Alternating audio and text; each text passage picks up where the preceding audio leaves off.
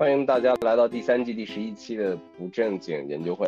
咱们这次讨论的主题是聊一聊《瞬息全宇宙》啊，第九十五届奥斯卡和杨紫琼的事情。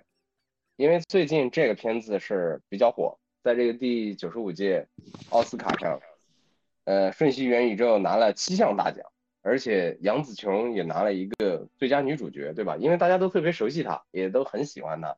嗯嗯，但是最近也有很多别的各种各样的新闻啊，嗯，有可能把它掩盖了。但是这个事情呢，咱们仍然很关心，因为咱们老是聊艺术嘛，对吧？聊游戏第九艺术，咱们今天回到电影第八艺术，呃，聊一聊和电影相关的一切，也欢迎大家发表一切任何不正经的言论，嗯，任何想法和观点，呃，然后咱们就开始咱们的第一圈儿。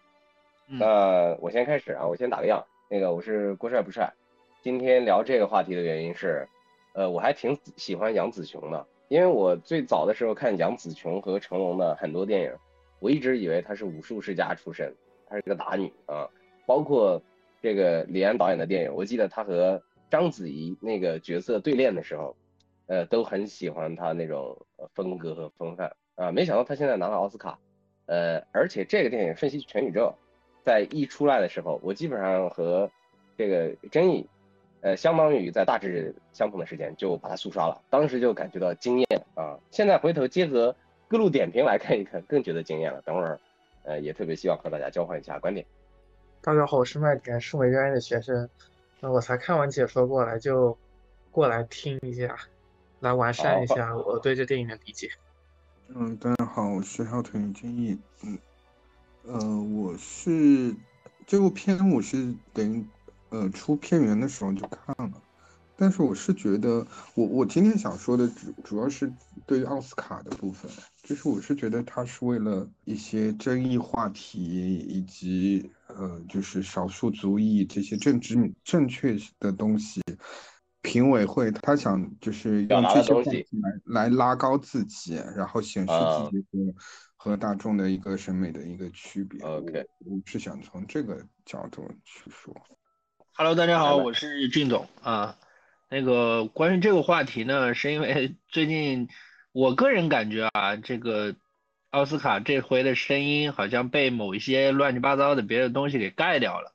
但是以往呢，每每年这个事儿还是挺重要的，而且这一届明显看得出来，呃，这个奥斯卡评委会是。完全跟美国主流声音对着干的这种架势，呃，然后回到这个片子上呢，我是觉着我自己也看看完了这部片子，并且在今天要开会之前又又去刷了一些很多对于它的讲解。我觉得这部片子其实从设定到内涵都还是非常有意思的。呃，今天是希望和大家进行一下交流，聊一聊电影，聊一聊。中国电影，然后聊一聊中国的影星，然后也聊一聊好莱坞到底是现在什么样子。嗯，以上。还好，希望那个俊总发表一下观点，因为俊总也是做游戏的，呃，我一直觉得电影和搞游戏的有很多的相通之处，呃，最起码会两个行业会互相挖人，在艺术表达上也一定有一些共同性。都都是我们挖人家，都是我们挖人家，人家不挖我们。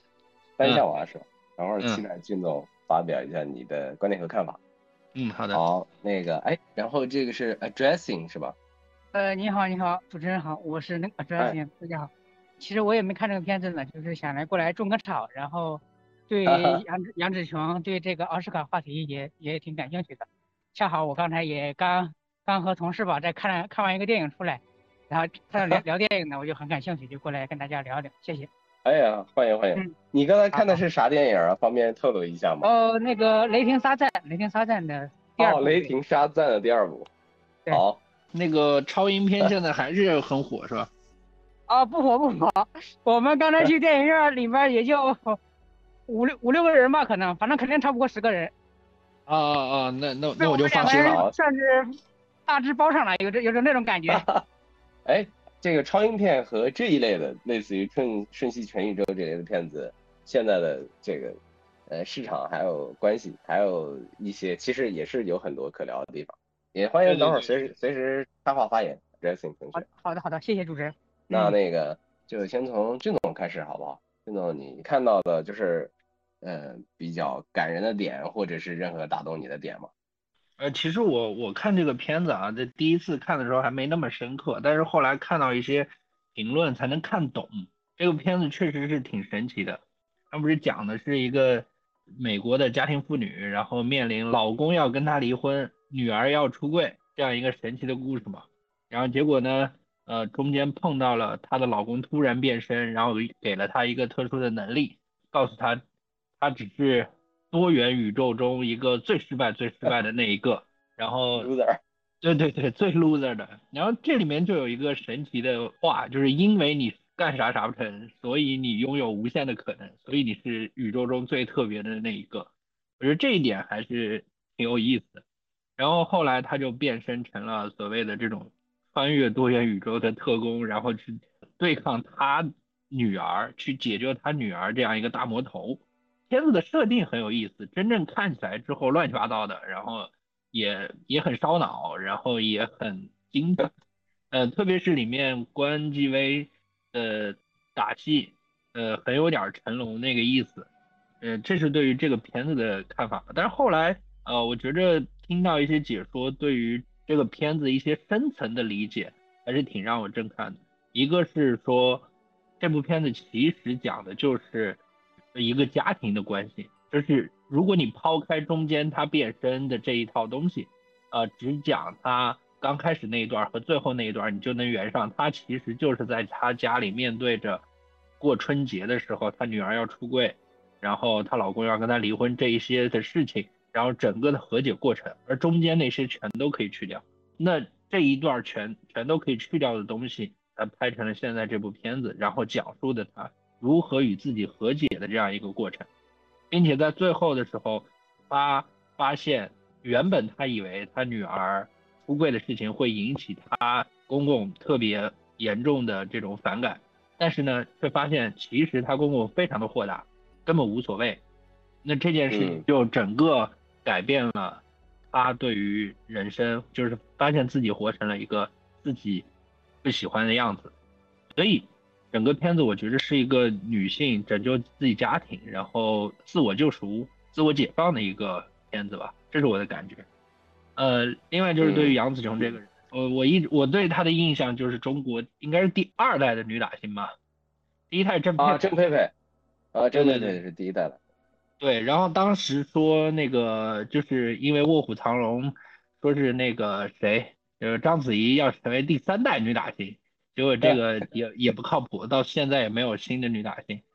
然后后来去关注了一下杨紫琼的这样一个一生，发现还是挺有意思的。这个从富家小姐，然后呃学芭蕾，然后变成了一个呃选美冠军，然后又又后来成为一个打星。呃，最终一直到现在，能够在六十岁的年龄去拿到了奥斯卡最佳女主角，创造了亚裔女演员的这样一个历史，是感觉非常的佩服吧。呃，一会儿可以和大家再交流交流，说呃大家对她之前电影的一些印象，或者说一些趣事，咱们再聊聊。哎，您刚才说到她的这个成长经历，我觉得确实是还挺。有一类人的代表性的，就是当时从不管是好像马来西亚还是台湾，还是包括那个南配，对吧？嗯。从越南，然后很多的人到美国，然后在美国生根发芽。杨子雄就是马来西亚人啊，他的爷爷好像是交通之父还是什么的，就反正他是一个富家千金，他父亲还是个拿督。啊，拿督，嗯，对，他他他的爸爸应该是。呃，律师对吧？就是这个。对对对对。嗯，他的爷爷是这个搞巴士公司的。对对对。杨紫琼出生的那个地方还还有个特点，我查了一下，他是在那个马来西亚这个霹雳州的首府怡保。这个地方好像百分之九十五的人都是华人，产西瓜和百万富翁。然后所以这个地方，他从小我觉得他中文训练的是其实还可以啊，挺好的。而且那个他这个片子上映了以后，在很多的网评上。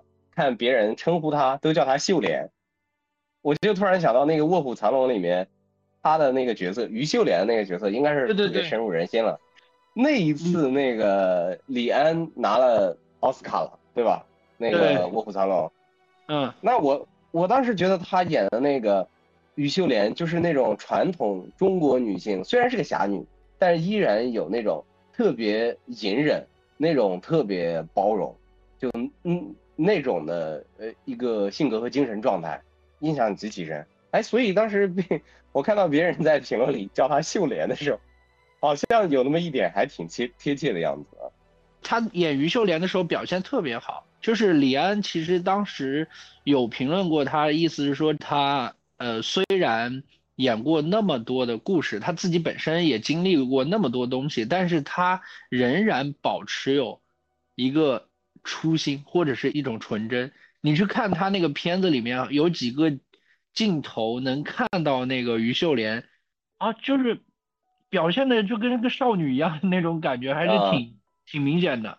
然后好像是李安为了他专门设计了一个打戏，对于他就是女打星的这样一个人生的一个终结，就是在那个他十八般武艺那个武器轮轮番上的那个场景。哦，哎，你突然刚才提到那个他和章子怡啊，章子怡第三代，我突然发现他和章子怡还是有一些共通性，他们两个都是学舞蹈出身，其实章子怡那个舞蹈功底相当好，对吧？对对对，他是芭蕾舞，然后我记得是说他是因为受伤了，受伤了导致他没办法继续跳芭蕾，呃，所以后来才去参加马来西亚选美，选美了。对对对对，选美得冠。我记得有一个说法说，这个《瞬息全宇宙》的呃主角当时是按照给成龙打造的剧本来拍的，最早的设想，但是。嗯，后来搞着搞着不行了，然后变成杨紫琼了，是有这么一个说法吧？是有这个说法，我也我也最近听的都是这么说，然后还说啊，说是成龙好像还给他发了个消息，说你看原来原本是准备是我的，后来被他拿了，但是但是其实我觉得这事儿挺扯的，人成龙是终身成就奖呀，对对对，人是奥斯卡终身成就奖，这个更高一些吧。原本是找成龙的，然后找呃成龙因为档期有问题，所以就没去。然后后来那个关家勇，就是他们那个编剧导演觉着如果主角换成女性其实会更好，所以后来就换成了杨紫琼。他们可能在理剧本的时候把这个东西发现 换成女的比较通顺一点的。对对对对对。你看这个片子刚看开头三分之一的时候，你大概是什么感受？我很好奇这个事情。我觉得很就是琐碎的家庭，会不会有点晕的感觉？我在这这个地方还好，哎，那个争议你有什么 想法吗？争议你看到呃前面的时候是什么感觉？看到一半之前，嗯，我是因为本身呃就是已经看了一些影评的那个方向，所以嗯还好，因为其实现在来说的话，你。嗯，去看一部两个小时的电影，我大概都会是要，就是我清楚他在讲什么，而我不用像这部片我没有那个加速看。你整体看的过程是什么样的感觉？然后你看完了，我觉得节奏挺好，就是它这个信息量，如果是从呃之前来说的话，都是一些碎片化的东西，然后。其实就是在铺他后面要翻转的、要传达的那些价值观嘛。我是觉得，大概还是能够看得出他他想要铺讲的东西蛮多的。然后我我觉得还好，我我是能够接受的，就是没有觉得特别乱。就是就它本身是一个荒诞的嘛，因为我看的时候这部还没有叫《瞬息全宇宙》啦。那个时候是台湾的那个叫法，叫妈的，呃，妈的多多元宇宙，对对对，就就本身它是应该是一个 B 级片的设定，然后就是各种搞怪的，然后嗯，画面都是可能血腥，因为它是定的是 R 级片嘛，R 级，它还有有一个情节是那个大手，那个手指很长，那个变成那样的面条人，对吧？那些东西就是它本身就不可能在你的呃。就正常的那个范围里面去去想的，它都是一些，嗯，我本来还会觉得他可能会有那种感官刺激的那些东西了。他抛出的议题，一开始的时候就抛出很多很多议题，什么同性恋啦，然后就是亚洲亚洲家庭的那个，就是然后母母亲，然后还有就是呃下岗，呃房贷，所有的这些都是一些就是你中年人会焦虑的那些东西嘛。嗯，劳碌的妈妈，烦躁的爸爸。对对对。我倒是觉得那个一开始的时候，那个就是她的老公出现的时候，就是那个反差还蛮大的，就是一个普通的、很普通的，然后变成特工，能够跟他配合，这这个设定就是等于其实他看了这个多重宇宙，就从他们三个人的组合的家庭来说的话，穿出去其实有更比比电影还要丰富的那个宇宙。她这个桥段就是她老她突然上电梯的时候，她老公给了她一个蓝牙耳机，说 这是我是来自另外一个宇宙的你老公。那个桥段让我想起来一个，呃，另外一个电影，就是叫《刺客列传》，不知道看到嗯看过没？安吉丽娜·朱莉就是找那个男主角的时候，告诉男主角是你其实是个刺客，你是刺客的儿子，然后男主角也不相信，他有一个循序渐进的这个过程。你说那个是叫《刺客联盟》吗？啊，对，《刺客联盟》。嗯嗯，这这部片子里疯狂致敬各种电影啊。我印象里啊，应该是那个有致敬那个什么，呃，莎士比亚，呃，去跟什么白眉学拳法的那个，他不是穿越到了那个一指禅，反正就是那套。对对对，《黑客帝国》还有成龙。那那些就是他等于像特工。你要学什么东西？呃，你只要对背后的那个，对对对对对，是的，是的，对。然后然后还有变身成龙，变身成龙对吧？关继威那个他有他是有模仿成龙的那个桥段的。他本身他好像是武替啊，好像是这个武术替身啊。他原来是个童星，后来不是一直就没有片子嘛？然后结果接了一个新片子就最佳男配，翻身了，这也是命好。但是他演的那个角色，呃，作用还是蛮关键的。他是靠他来这个最开始的时候要成前的，最结束的时候要他起后的。实际上，她老公代表的是另外一套，就是生活生活信念，就是嗯，整个过程中她老公一直是那种乐观的状态，不论在哪个宇宙，其实永远乐观。甚至他说提出离婚这件事情。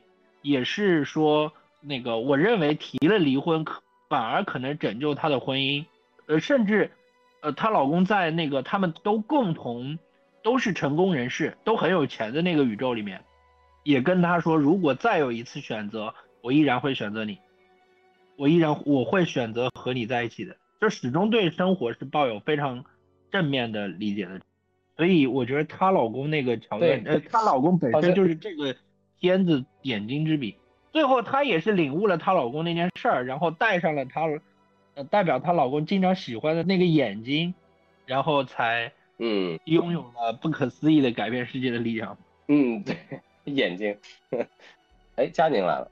啊，大家好，我是佳宁。嗯，然后这个片子我看完了，然后呢还挺感动，因为我不知道大家刚才说了什么，大家有没有说这个女儿和母亲之间的那种。恰好还没说到，没有没有没有，赶紧说。恰好，恰好还没说到呢。哦，哎，这个我们这个是不是涉及到剧透啊？是什么都可以说，是吧？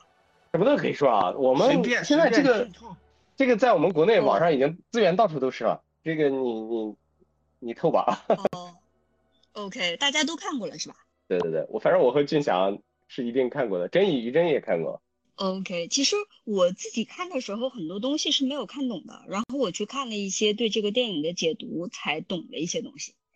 呃，我印象比较深的就是刚开始那个异世界的老公过来之后，不是跟他说阿尔法威猛啊，阿尔法威猛过来之后跟他说他的呃，就是这个这个魔头吧，也就是他的这个女儿，在各个世界追杀呃他这个母亲的各个。在不同平行宇宙的那个本本体嘛，呃，然后，然后就说为什么他会做这个事情，当时我想不明白。然后，呃，后来那个女儿跟她母亲的一段对话，她说她去找到那些平行宇宙的她母亲，并不是想要杀掉他们，而是说希望她的母亲能体验她体验过很多宇宙人生那种感觉。嗯。然后我看过一个解读，他说这些就有点类似于现在的母女，就是两代人之间那种代沟。现在的小朋友生活在一个。互联网的时代嘛，他通过网络，不管是小红书啊，还是 B 站啊，还是各种渠道，他能看到千奇百态的人生，就是他能看到很穷的人、很富的人，然后很可能很漂亮的、很厉害的，就过着完全不同生活的人都会涌向他。虽然父母那一辈可能比较少在成长的过程中有这样的经历，那小孩子这一辈就是就这个就有点类似于电影中的那个女儿，她。体验了每个宇宙她的人生的可能性之后，她找不到自己，呃，是她自己在这个世界上的位置和意义了。他其实所追求的，他用了那个 bagel，把那个 bagel 变成一个像黑洞一样的东西之后，他其实是想要毁灭自己。但是他在毁灭自己之前，他想找到他的母亲，让母亲跟他有同样的感受。如果他希望母亲感受过他感受到的这个世界之后，呃，母母亲可以来其实是救赎他。我觉得他是。可能希望母亲能告诉他什么，给他指引方向，或者来救赎他。所以其实就是他影射到现在人的，呃，生活也是两代人之间看到完全不同的世界。现在的小孩子也经常会有这种虚无感，就是这种人生的虚无感，就是看到过很多很很多样的人生，看到过其他人的生活，然后但是这个生活你可能永远都无法到达，因为大家起点就很不一样，他就也会有一种虚无感。即便他很强，他也会有虚无感。就是他即便基础很好，各方面经济基础、各种条件都很好，他也会有一种虚无感。可能就是看了太多的信息，这个世界的这个样子之后，会产生那种虚无感。这点我一定程度上我是可以理解的，因为我有时候也会有这种虚无感。你也会有这？我你们我对这个有一个观点，我我等会儿我会说一下为什么会有虚无感这个事情。你继续，你继续。其实大概就是。这个点就给我的印象比较深，关于那个女孩在经历过不同平行宇宙中的，就是她各个身体融为到，就是各个身份融为到一体之后的她的那种感受吧。然后以及两代人之间的这种思想观念的差别，我觉得是挺挺值得父母们去细想一下这个问题的。对，我觉得现实生活中一定程度上会有这种问题的体现。嗯，对。在现实，他这个里面有一个那个，你说女儿，我想起来，就是在他的宇宙中，在他的那个第一个宇宙里面，就是女主角和他的女儿其实是永远缺乏沟通的，他们之间或者说沟通很少，不怎么沟通。嗯，他是命令式的，对吧？女儿是对抗式的，但是在那个母亲是对谁都不沟通的，就是对他老公也是对对对，也是的。但是在那个他另外一个世界里，他女儿是大 boss 的那个世界里面，他其实那个 boss 是寻求。不同世界的妈妈的沟通的，其实其实是期望被理解的。对，然后，呃，其实还是有很多很感人的场景，就它里面有很多很看起来低俗、很无厘头的东西，但是有很多内核的东西，的确是挺挺触动的。包括两块石头变成变成两块石头的那一块，真的是惊呆了。太太两块石头。对，那两块就突然，因为它。它有一个极大的对比，它之前是在不同宇宙中穿梭，飞快的变换角色、变换样貌，然后一下子世界都安静了，变成了两块石头。对，你就会感觉这个安静 很美好。就嗯，他们反而坐在那里聊了很久，就作为两块石头的时候。对你那段只能看字幕，我操，好神奇啊！就是。你也在这儿吗？对啊，我你也在这儿，我操，太太逗了。这个这个脑洞很大，这个脑洞在我看来是非常新的一个东西，我就完很出乎意料的一个东西。对，就还是有很多惊喜的，有很多惊喜的。就是呃，让我觉得这个电影里面让我觉得惊艳的那些地方，就是一个是他的那个石头，那个石头出现的时候，我有一个感觉是什么？就是以前一直看很多多元宇宙的电影啊，那个呃超英片里面。疯狂多元宇宙，对吧？嗯，里面各种各样的多元宇宙是什么样的，对吧？那个世界的巫师是什么样子的？啊，那这个世界的是什么样子的？还有暗黑版的。但是这两个石头的出现，让我意识到，这他妈的才是多元宇宙呀，多元宇宙之一啊！那个多元不应该只是都长得像人的世界的那个多元，也可以就完全就就脱离。碳基生物的 概念嘛，对吧？他是会有这种拍案叫绝的感觉。对，能感觉到其实这编剧团队脑洞特别大。呃，他还有一个那个点是，呃，有人数了一下，他这里面林林总总出现的各种宇宙有六十一个之多，六十一个多元宇宙。你这六十一有什么特别的意思吗？我我不知道啊，我只是突然想到，啊，就是六十加吧，那当然是可能是六十加，有人数出来是六十一，但当然有有的人呃不确定的，就是确实这个多元宇宙的量还是蛮多的，还是除了这个，嗯，就石头的那个点，呃，让大家觉得比较感动以外，那个俊祥你还有没有别的点让你觉得有那种经验、拍案叫绝，或者是感受特别好的地方？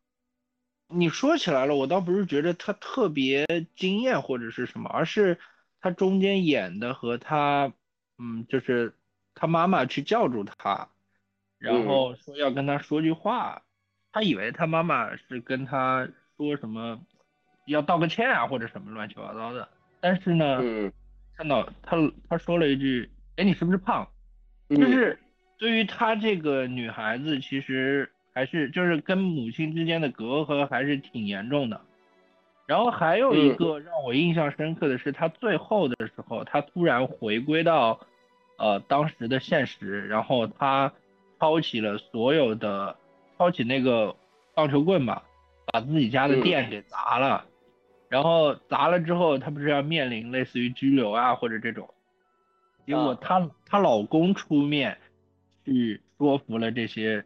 就是这个人，然后给他能够延期一些。呃，她和她老公那，就是那段和解的那一段，就整个整个片子在最后那一刻是升华的，就是和所有的所有的曾经的我和所有的人都达成了某种意义上的和解。我觉得这个也是非常有意思。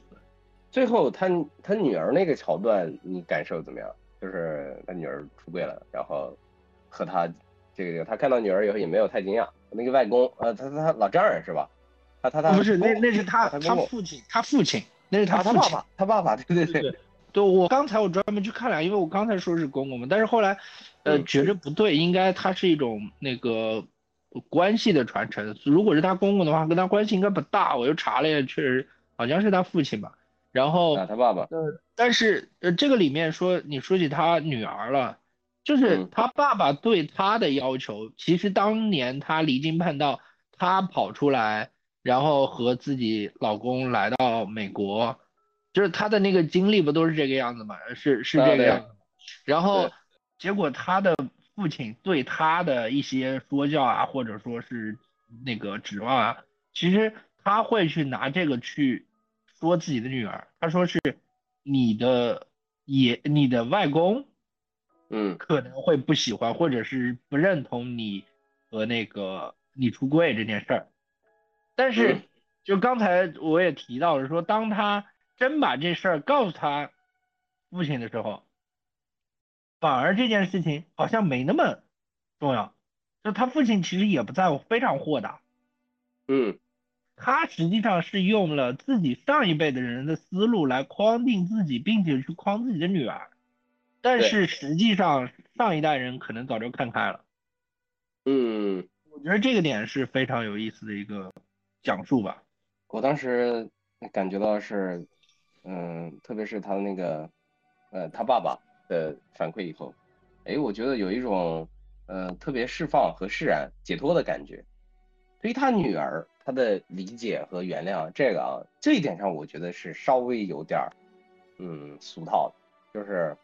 我大概猜到，呃，那一个，但是我之前有一个特别感动的点是，就是那个一开场那几分钟，就是当时他有很多要忙的事情，焦头烂额，然后洗衣洗衣店很忙，她她丈夫和她说话，她永远都没有精力去听她丈夫说话，他女儿想和他讲，他也没有精力去他讲，他就是他人生精力和时间永远不够用，他永远在忙，他要忙他洗衣店里的一切。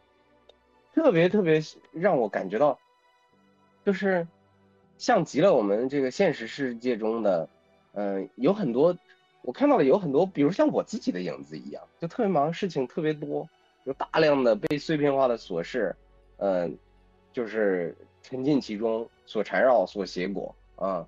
这个他也是，他在一开头的时候，就是被生活击击得体无完肤，可以说是打击，对对但是他又无能为力啊，就是永远在靠自己，呃，那那个仅有的一点精力来来维系这些，他要承担社会责任，他要养家，对吧？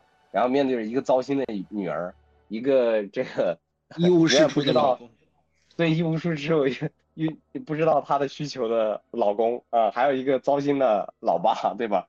这样的一个情况下，就是他那个开头的时候，我感觉到一种绝望人生的感觉，有那么一瞬间，他把这一切演的就是很家庭化、很生活化。我没有看到后面那些无厘头的时候，我那一瞬间觉得特别像我们国内的那个大导喜欢的那种风格拍的那种《活着》，我看到了一些《活着》的影子啊。有有那么一点点的感受，但是他后来他突然就跳进了，他变成了那种 cut 片的风格。呃，你刚才说到杀死比尔，我有感受到那个无耻混蛋，还有那个就是蒂诺昆汀的那种风格，那种那种很奇怪的那种风格，一直到他这个突然被带到另外一个宇宙里，他把其他宇宙的这个伊芙琳都串联起来了，对吧？我觉得这个时候他的人生开始改变了。我在他和其他世界的宇宙的这个呃伊芙琳串联起来的时候，我有一个感觉，我在想这个人是不是在照镜子？他在 看其其他是宇宙的每一个他都是一面镜子，然后每个镜子都给了他一一个反馈。他看了他们的状态，我觉得他获得了一个照镜子的一个机会，就是当然在心理学上叫内观，对吧？嗯，他获得了一个内观的机会，实际上。我甚至在想，就是你刚才说说的那一点启发了我，就是，呃，整个电影其实最后是家庭里的一个故事。我觉得对于主角来说，他从头到尾，他其实是，嗯，完成了对自自我的内观与救赎。他其实这个里面没有过多的去看外面的世界，他其实他看的就是他自己，以及他和他周边人的那个关系。这其中有有一个片段，不知道有没有注意到？就是在有一个理想世界里面，那个平行世界里面不是那个武打女星 女明星为了事业放弃婚姻嘛，对吧？嫁入豪门。那个有人说，那杨紫琼的生活本来就应该是这样子的啊，对，那就是杨紫琼的。那个里面很多的那个场景或者是衣服啊，或者是影像，都是杨紫琼的影像，那就是她。对，就是她的影像。所以所以这个剧本也是高度的贴合她来来写的。对对对，刚才提到说他穿越了各个就是平行时空，呃多元宇宙的自己，然后他串联起来这件事情，其实中间有一个镜头，实际上他很享受那种状态，因为不论哪个宇宙的人活的都比他好，对吧？就不论不论是成为了。太了啊！对对，但是就是阿尔法威猛跟他说的那句话，我觉着可以是要记住的，就是说你确实是最失败的那一个，但是你有成为任何人的可能性。我觉得这个对于就有点那种心灵鸡汤的感觉，但是那一碗鸡汤还还挺有意思的，就是这样，挺好喝的还。嗯，对对对对，确实是你有成为任何的可能性嘛。然后其实它里面有一个隐喻，就是你去做一些你平常不敢做的事情。你就有可能成为一个全新的自己，你你无论是呃，就她老公吃个口红，然后还有那个什么拿什么捅屁眼儿之类的，就能穿越到其他人的身上，或者是就经历一个全新的世界。我觉得这个就是一种完完全全告诉你，只要你去尝试，你就可能有不一样的人生。如果要是给每个人一个这样的机会，可能每个人也都能感悟到一些。完全不一样的东西，对吧？对啊，对啊。然后这里面让我引发一个想问大家的问题，就是说实话，你对自己当前是否满意？如果说能让你选择的话，你有哪一次选择你是想呃换一种的？就像她会说，很很多的选择都是她如果没跟她老公走，她去干别的事情了。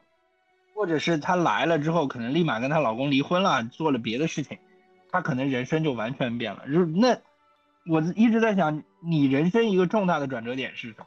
哎，如果要是我回答的话，那我肯定觉得，呃，如果我也可以有，我希望不只有一段，不只有一个转折点，就是我也希望可能六十六十种人生也能活一下，哪怕一种人生只给我一天一下。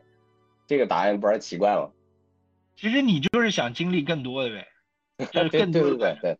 那我觉得你就去做一些离经叛道的事情就好了，对吧？对，这个已经做过很多了，已经做过很多了。哎，可以，这个你这个问题很好，大家都可以回答一下。你问问问问麦田有没有？麦田，你说说。呃，其实我想到了一部美剧，叫做《超改八人组》，不知道你们看过没？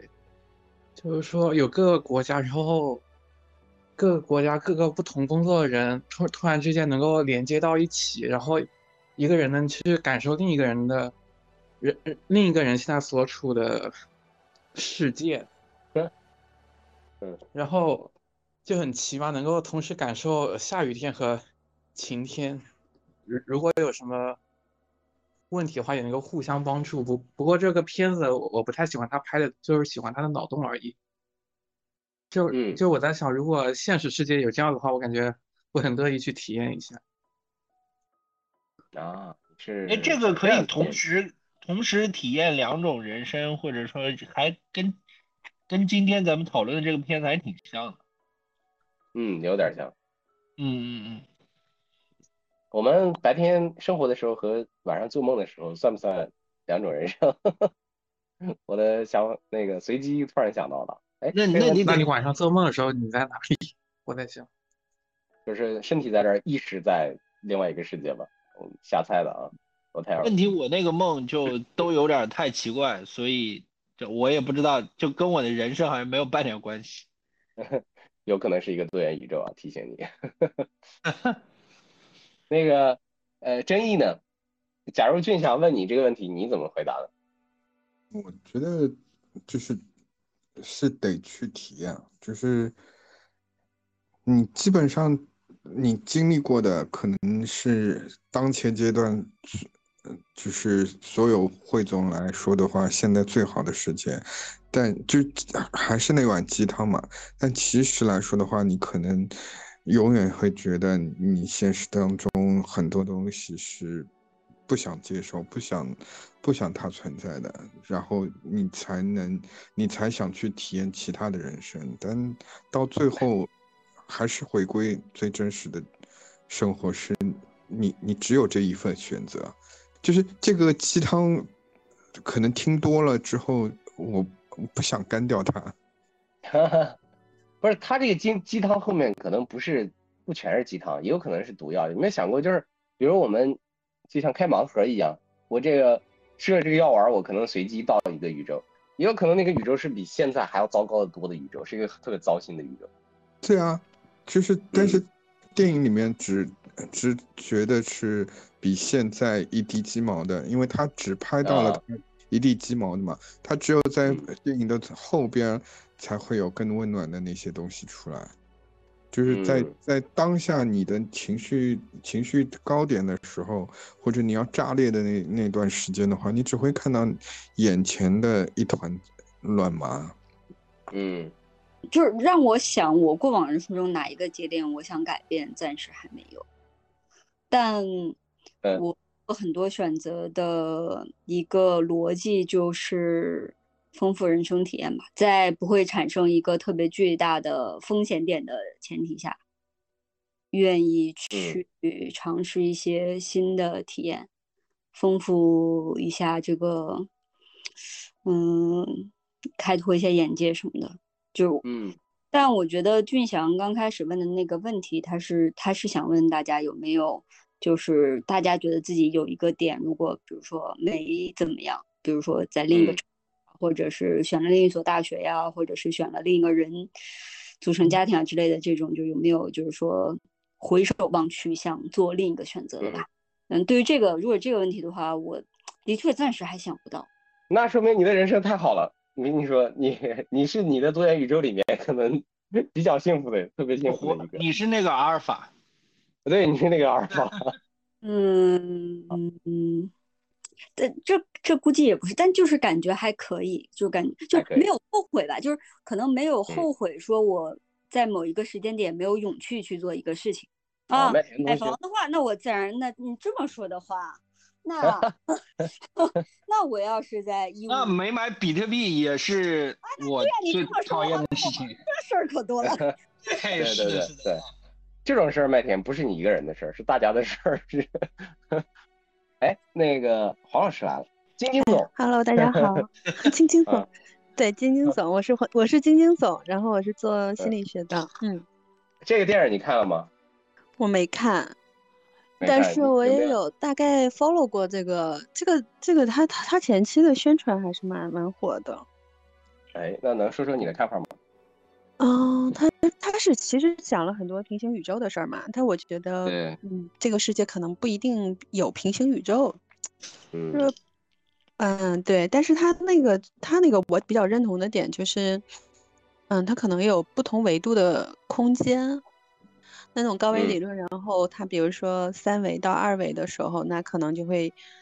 因为光线的不同，它可能折射出在二维空间上可能会折射出很多的影影像，然后那四维到三维也可能会折射出很多的影像影像。嗯，那我不一定觉得它是个宇宙，它有可能是，它就可能就是个像。其实现在我们在所在的三维空间里也都是个像。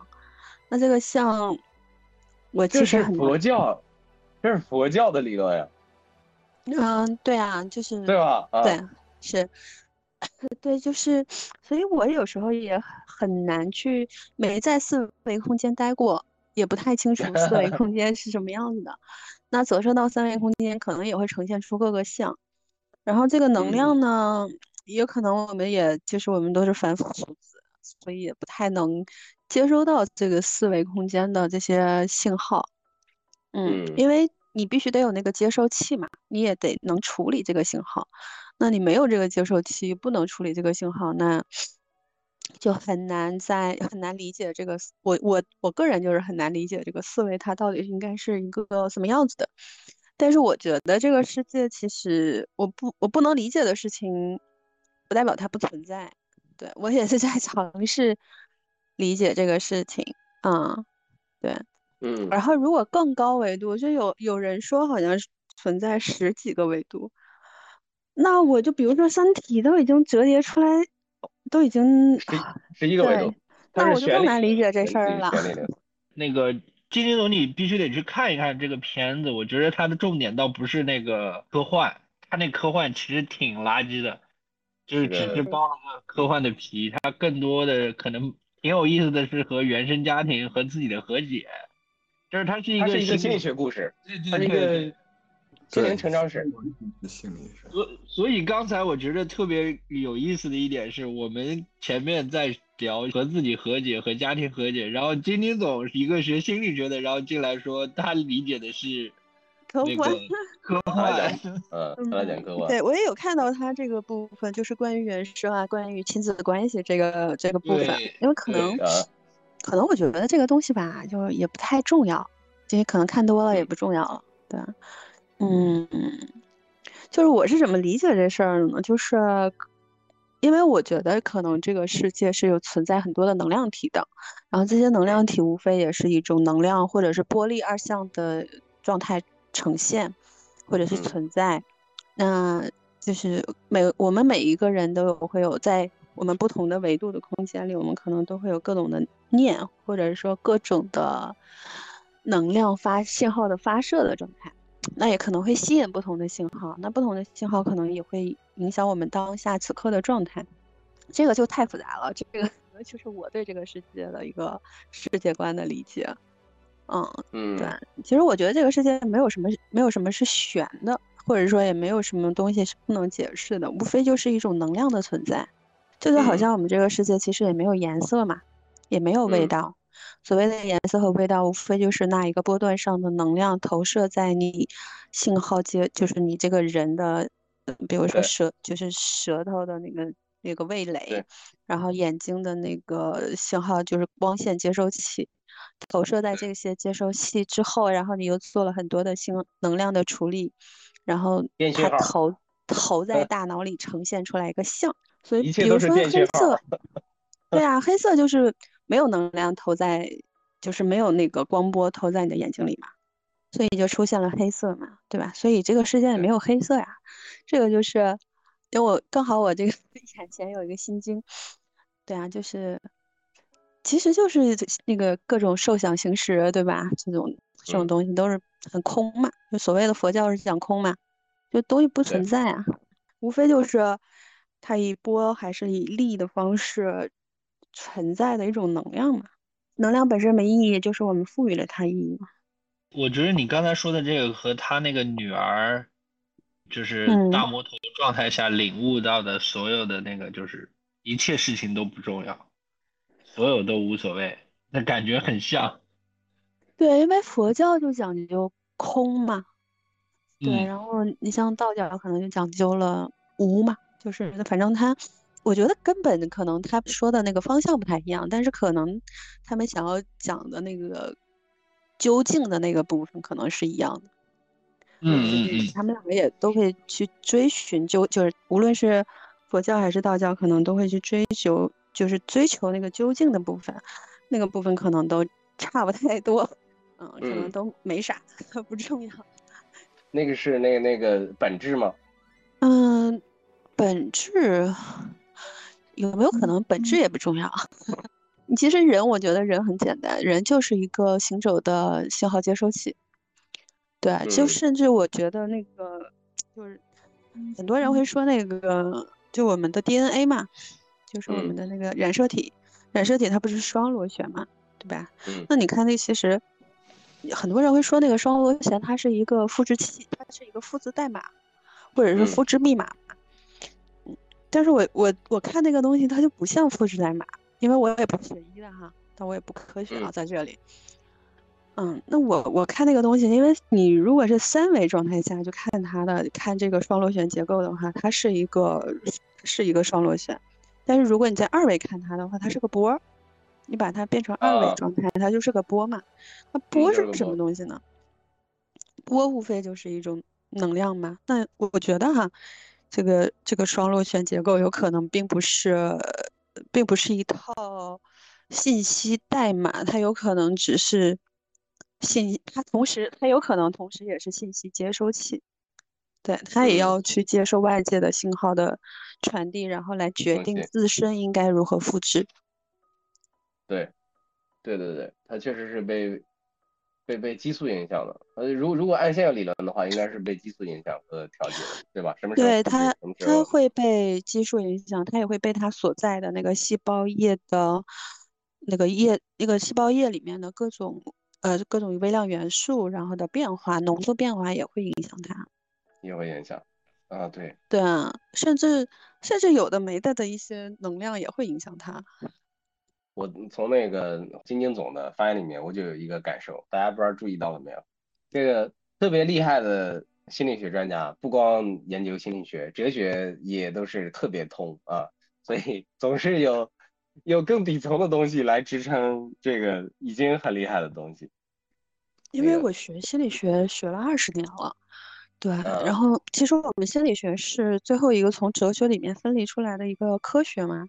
就是我们可能使用的心理学的一些研究方法也都是就是科学方法，就比如说有对照啊，然后有一些统计分析啊，然后统计分析里面也有正态呀，或者说有一些那个对 SPS 的处理这些统计软件处理，对，看起来是科学的，但是你你发现你研究研究 走到尽头的时候，它好像不是科学。那要给金英总推荐一下这个电影。您回头的话，值得一看，真的值得一看，花两两个小时时间，体会一下这个名字叫《瞬息全宇宙》的心理学故事。嗯嗯 嗯。对，回头我们还要邀请你给我们反馈观点，这个还是挺有意思的，可以搞个续集。还得还得交作业。对对，还得交作业，对。顾帅，我其实觉得抛开这部电影，其实我们也呼应一下前面我们聊的那个看不见的女性啊，或者之类的。其实应该着重聊一聊的是杨紫琼。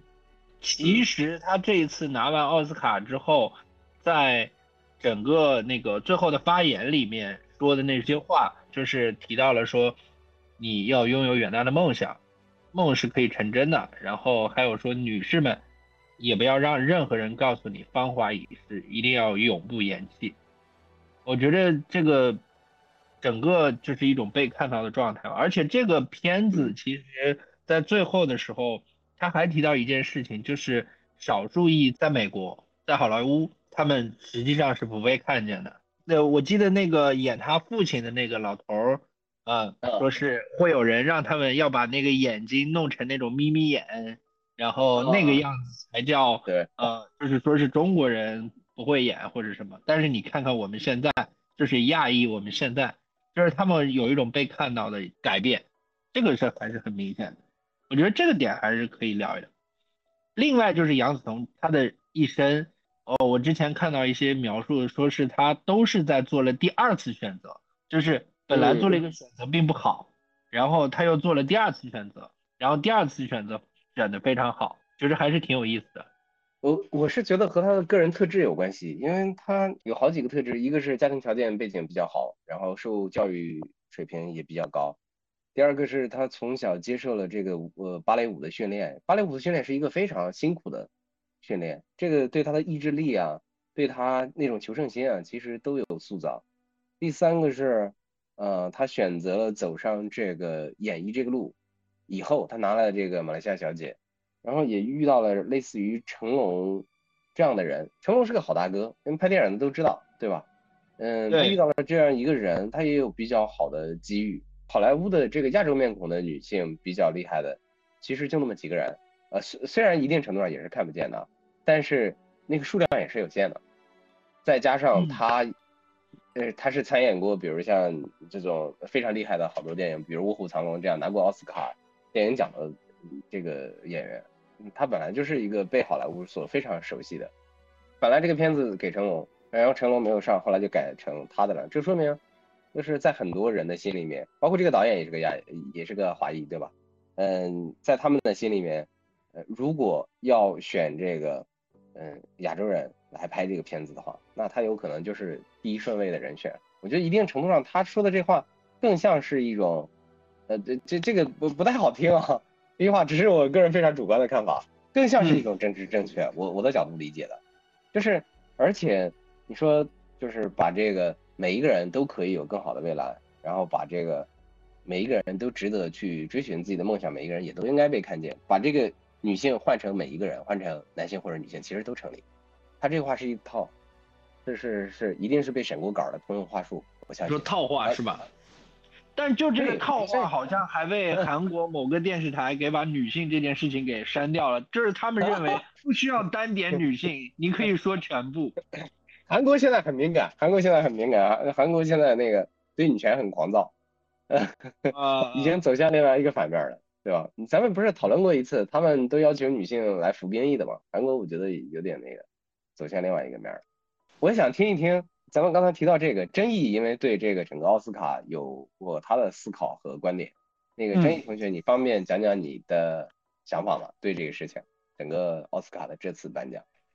嗯，我我是觉得，就是我个人来说的话，我是觉得杨紫琼不至于到最佳女演员。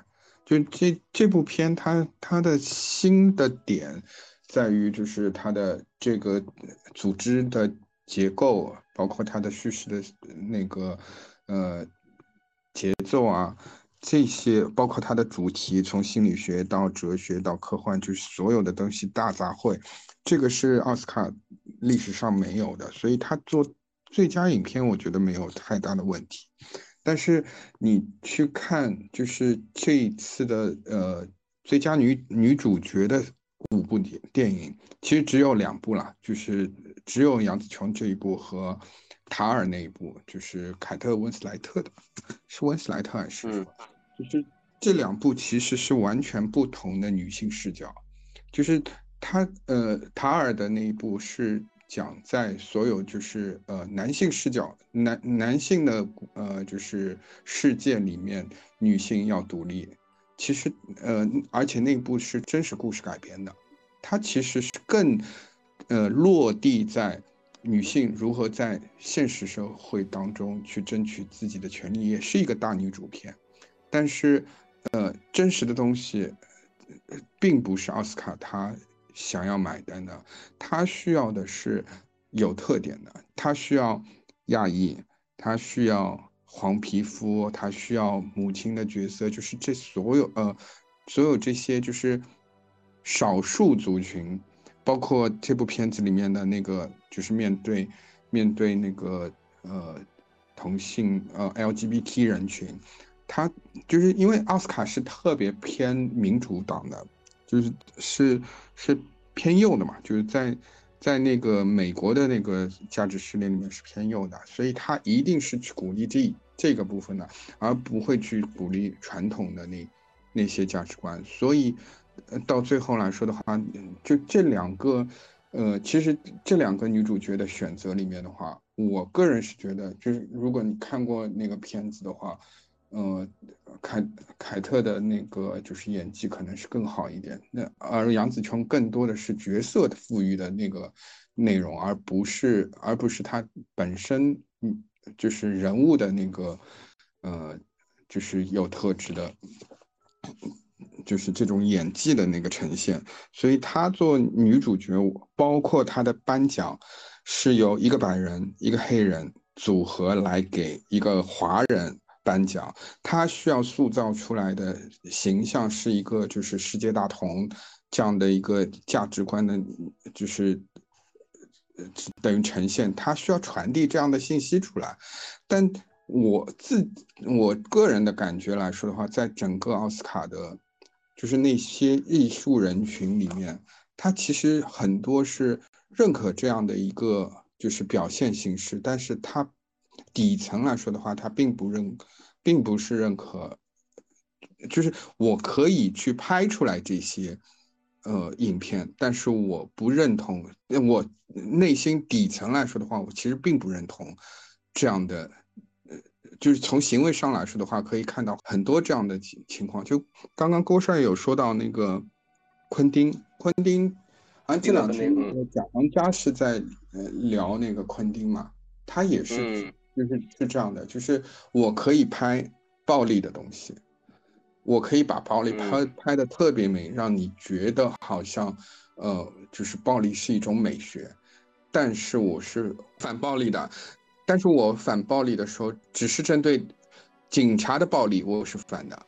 如果是我拍出来的这样的，就是反警察类的，就是反特权类的。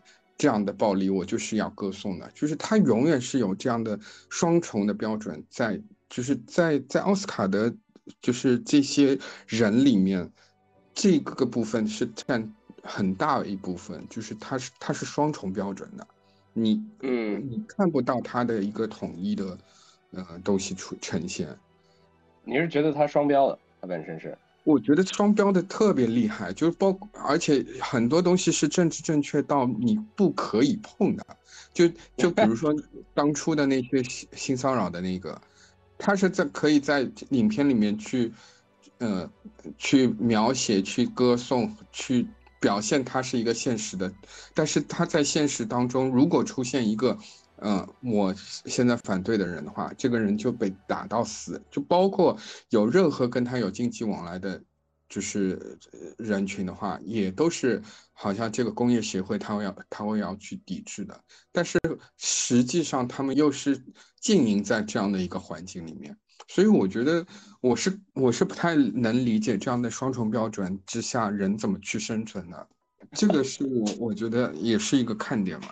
我听下来，我有一个感觉，其实另外一部片子，你觉得它也是有点其实政治正确的，对吧？它也是一个大女主片儿，你也说了，它是一个大女主片，而且也是一个女权，因为它是一，它也是一个阿尔法 female 嘛。但是它是也是一个更正确、更政治正确的。对，他是他是呃，就是等于是一个指挥家、音乐家。然后，呃，出现在就是当初都是男权男人的世界里面，他如何成为就是他最顶尖的那个音乐家，这样的一个故事。嗯，所以两个片子就是其实相当于是两个都政治正确，然后最后这个选了一个，呃，评审会评审委员会选了一个最政治正确的一个，我可以理解这个逻辑吗？年年年年不都是这样的一个？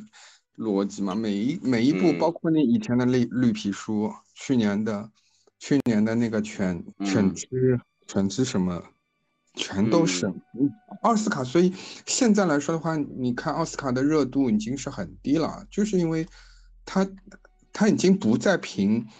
本身，比如说凭演技，凭那个，他只是他想要传递的价值观。他，因为他们说了，就是这两千个人，我必须要告诉你们，这两千个人选出来的价值观是什么，仅此而已。那他就不是一个客观的奖项了。他好像，他好像一直都不是一个客观的奖项。不是这这里面就让我有一个很我自己的感受啊，叫做，哎，我不看见你的时候，我说你一直也不看见我。好，人家可能做了点什么就好，我看见你了，然后你又说，哎呀，你这人就就是不能公平的怎么怎么，我我会有一种这种感觉，就是那看见了就好，那但是这里面也涉及到大家说啊，奥斯卡它是一个电影奖，那你就应该单纯的凭电影怎么怎么样，然后其他因素都不能考虑。我自己又觉得这跟最近评绩效一样，那你能不考虑吗？你什么事情你能不考虑啊？人这个人的家庭情况，你是不是应该给人家一个？哎，我先保你一下。然后另外一个人说，哎，我我之前不太好，那但是我现在你是不是要给人家一个？哎，之前有个人得了，咱们稍微平衡一下。就我觉得有些事情里面，他不能真的只看事儿，不看人。他有时候就是要同步的，我也要看到这些人。我们之前说，哎，你看不见女性，你看不见那个少数族裔，你看不见同性恋，或者你觉得这个他们都是那啥的。虽然我同意啊，就是我们不能说非常呃维护说呃少数的就是对的，但是看见总没错吧？就是假设换我啊，我觉得同样的有两个片子，那可能这个他俩也差不太多。然后有一个呢，确实是看不见的族裔，或者是有什么政治上的考虑，或者是怎么的，我觉得都很正常呀。我我反而觉得那第一次啊，第一次就有女性能到了这个高度，我就给她，我就宣扬一下也无所谓。这这是我自己的感觉。哎，我。插一句好不好？就是其实我觉得啊，就是我也刚刚补了一下杨子琼那个发言啊，就是看见那个女性，这个有时候这个看见也不一定是有没有可能它是个虚伪的看见啊，有可能只是我为了安慰一下女性，安慰了安慰一下亚裔，而不是那种真实的看见，就是很真诚。不是这个这个，我觉得就是就是刚才说的那个感觉。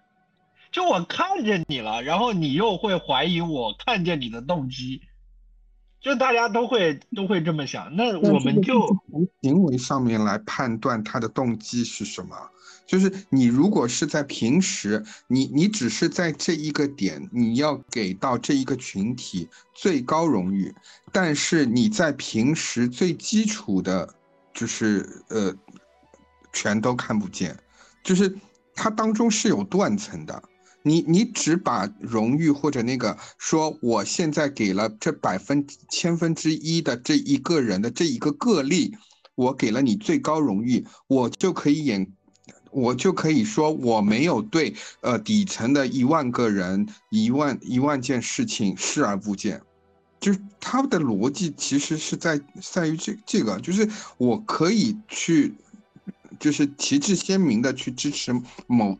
某一个个体，但是我对你这一个群体，我是视而不见的。我我理解你说的这个意思啊，就是说，哎，我我现在把你最优秀的那些人选出来，说我其实没有歧视你，对吧？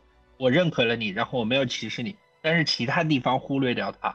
但是我我当然同意后面那段是不对的，但是我觉着至少前面那段开始，就我觉得这件事情那。从某种意义上来说，从我这儿我开始看见了，起码有一件东西在开始啊，在改变，我觉得就挺好的，总不至于说两边都看不见是好的吧？那个有一点就是我我因为我现在会有时候会觉着叫做宁愿汉龙剃刀一下，可能就是蠢，或者是他也没有什么大恶意，就我现在想要怎么样，但是如果他以后改变了，说是哎，你看我没有歧视你，然后去。呃，我我以这件事情举例说我没有歧视你，但实际上我在其他地方还仍然一点都没有改变的，那那我们可以说这件事情不对，但不能说人家说，哎，我在这事儿上看见你这件事情抱有着某种意义上的恶意，这是我自己的想法，也仅此而已。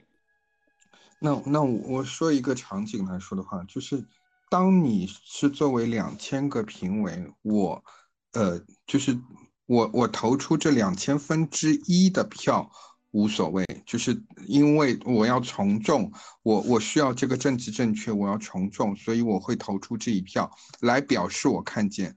但是当我个人去做这一个行为的时候，我是不认可那个价值观的。这个双重标准我是不能不能认可的。就是他其实其实只是轻轻的表达了一下，然后从众的，就是政治正确变成了是我我投票的时候我就。我就政治正确，但是我行动的时候，我不需要政治正确。它其实是一个比例。我肯定说不同意这种行为，就是双标的行为。但是我很认可他在投票的时候没有去看不见这些人这个行为。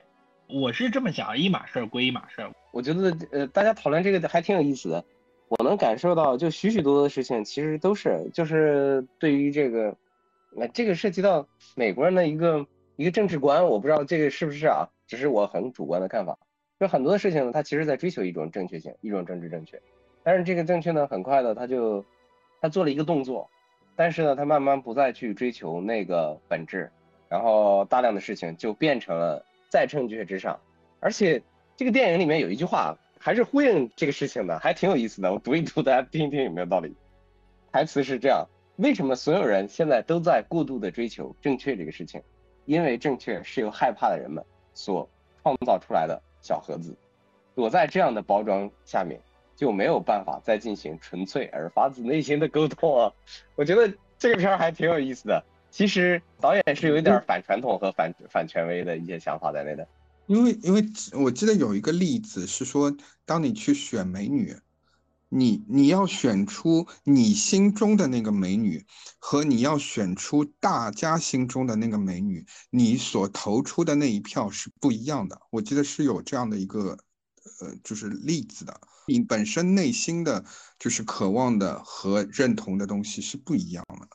然后那个，哎，正好十点四十了，我们要结束了。按照我们的老惯例，大家每个人说一下自己的感受或者收获，好吗？呃，其实该说的，我听听大家就是对于这个片子的喜爱，我觉得这个电影真的是挺推荐可以看看的。就是不论是从心理学，呃，还是科幻，或者就是呃亲情这一任何方面，都是对这部片子呃推荐的。然后杨紫琼这个话题可能刚刚岔开了，就是。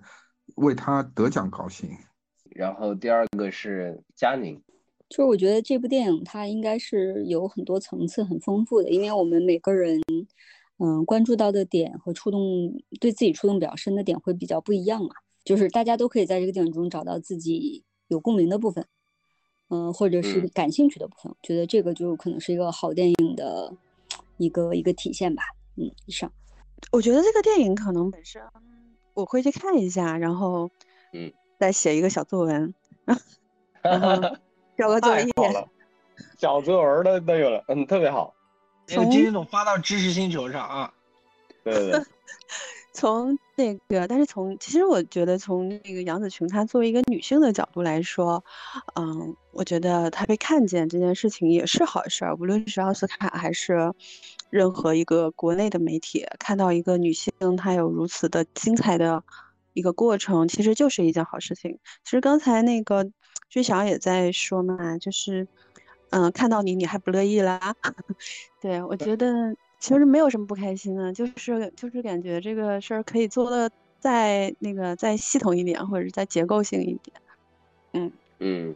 然后因为我也是女性嘛，所以有时候面对。嗯，对，因为你大家可能很多很多人是男生，可能很难体会到那个女性所面临的这种系统性的或者是结构性的，呃，不也不叫不公平吧，就是，嗯，对他还是会有一些很很不太很不太一样的地方。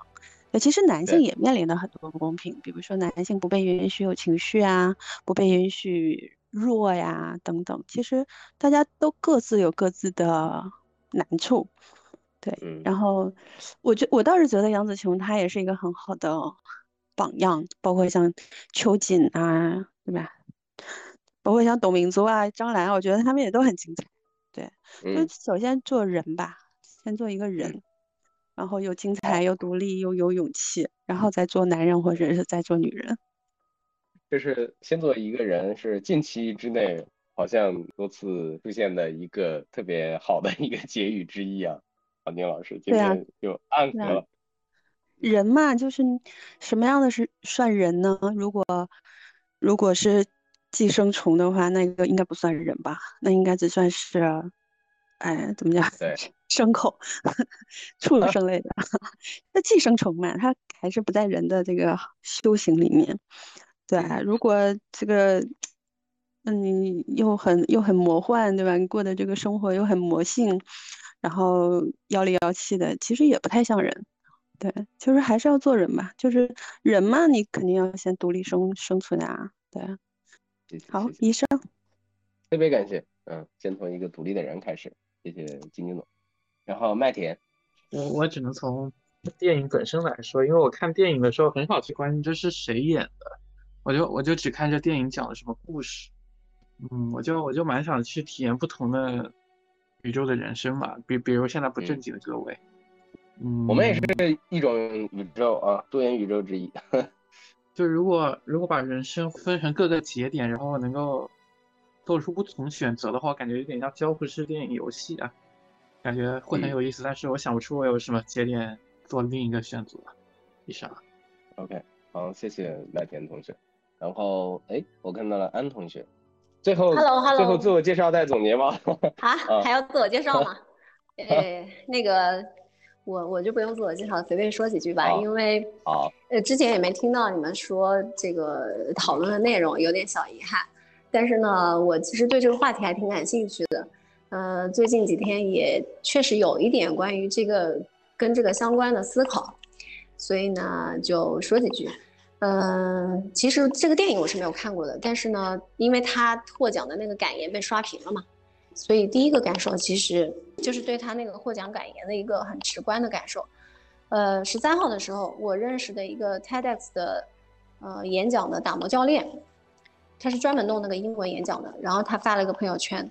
问杨紫琼那句获奖感言说：“呃，Don't let anybody tell you you are past your prime。”他说，他问说这句话应该被翻译成：“不要让任何人告诉你你已经过了巅峰了，还是年华已逝，又或者是青春不在。”然后我说：“不，我说这句话应该被翻译为：你的人生永远不能被别人定义。”所以我觉得就是，不管别人说什么，我们做自己就好。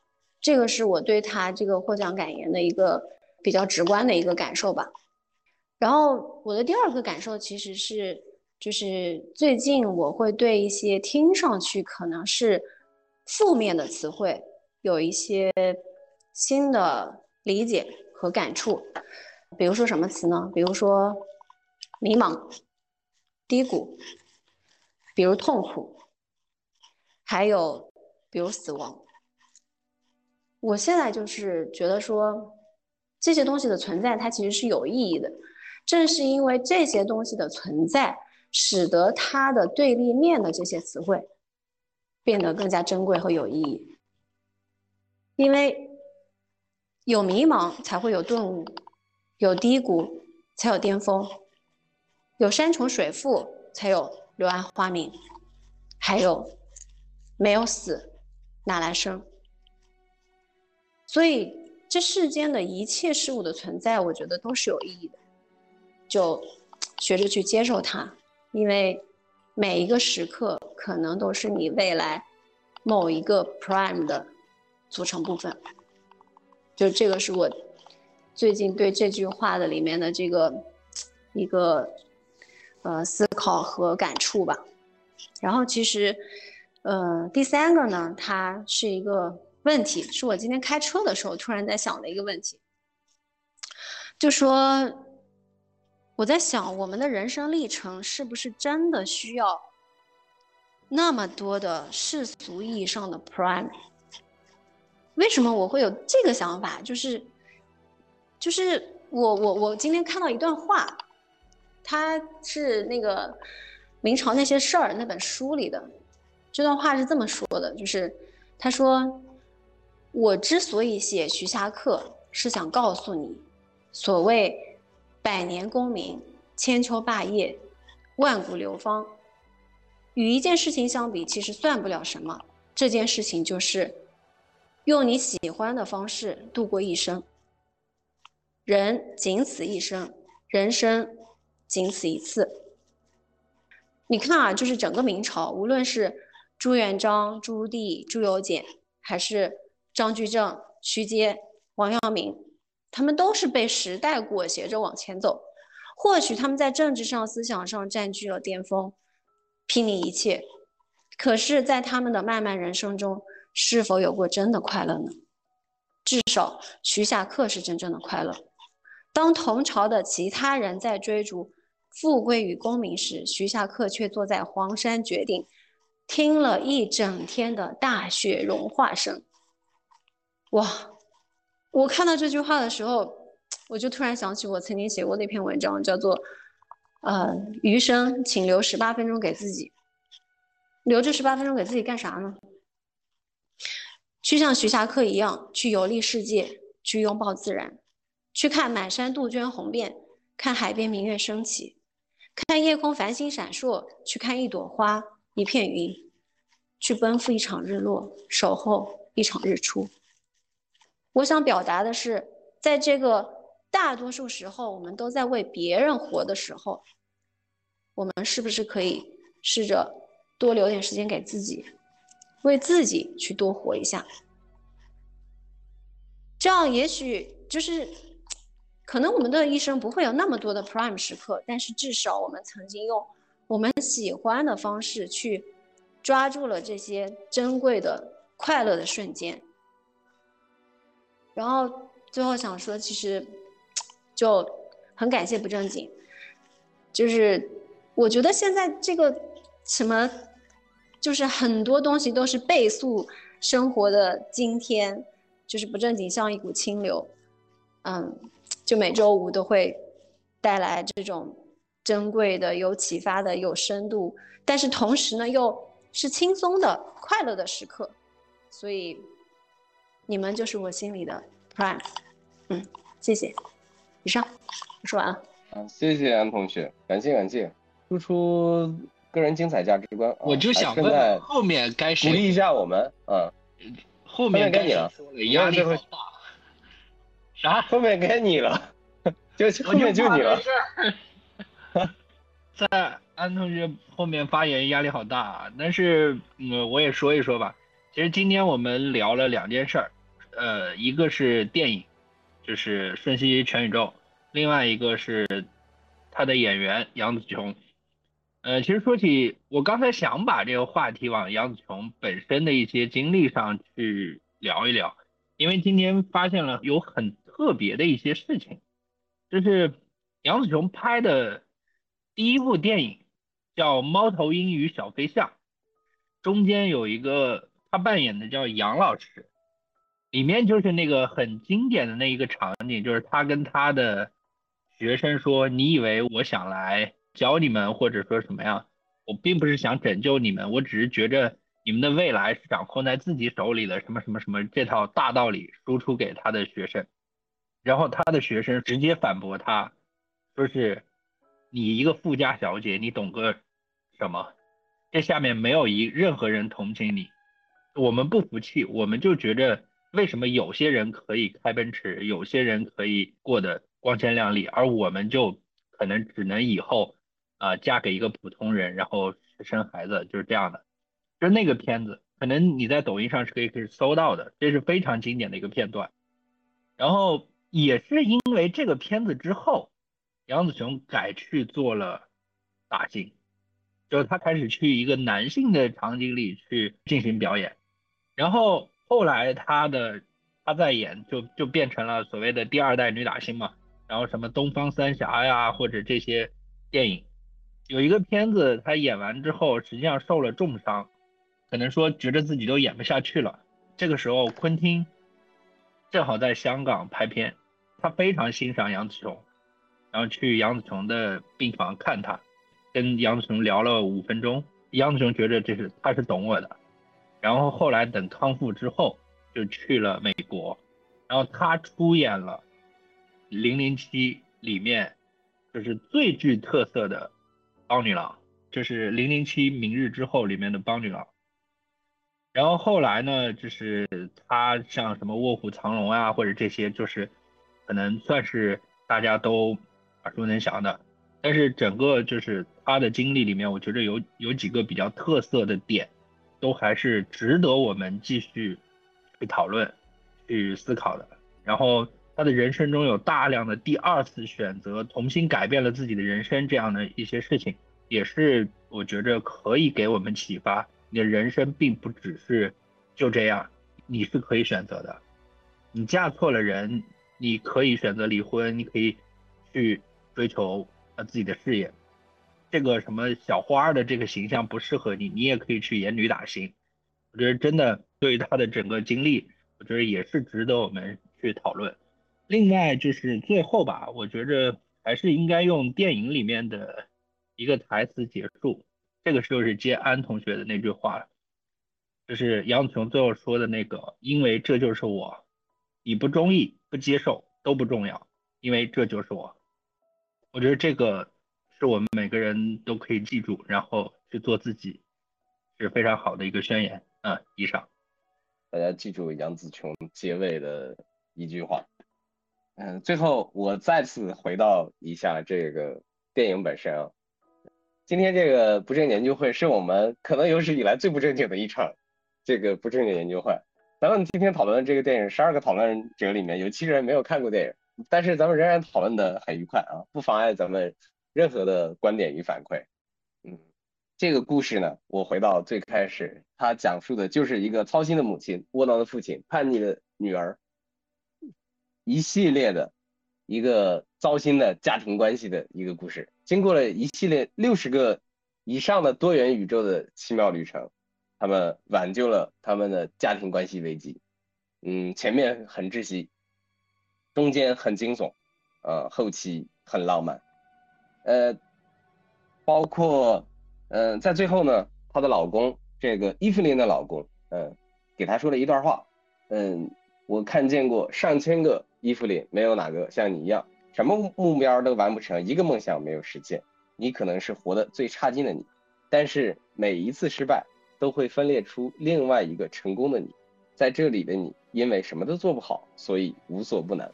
还有两块石头，石头母女啊，也说过的一段话：历史上的很长一段时间，我们把地球看作宇宙的中心，杀戮和折磨那些持反对意见的人。所以现在的我们只好。竭尽全力处理一个宇宙中我们现在存在的事情，渺小而愚蠢的人类，我们就是这样啊。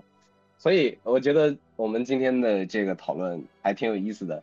呃，我们的中心一直在各种变化，然后我们的这个思路一直在各种调整，我们永远有各种各样不同的意见。但是不正经研究会永远欢迎大家，嗯，千奇百怪、完全不一样的观点来到这里一起汇聚。最后。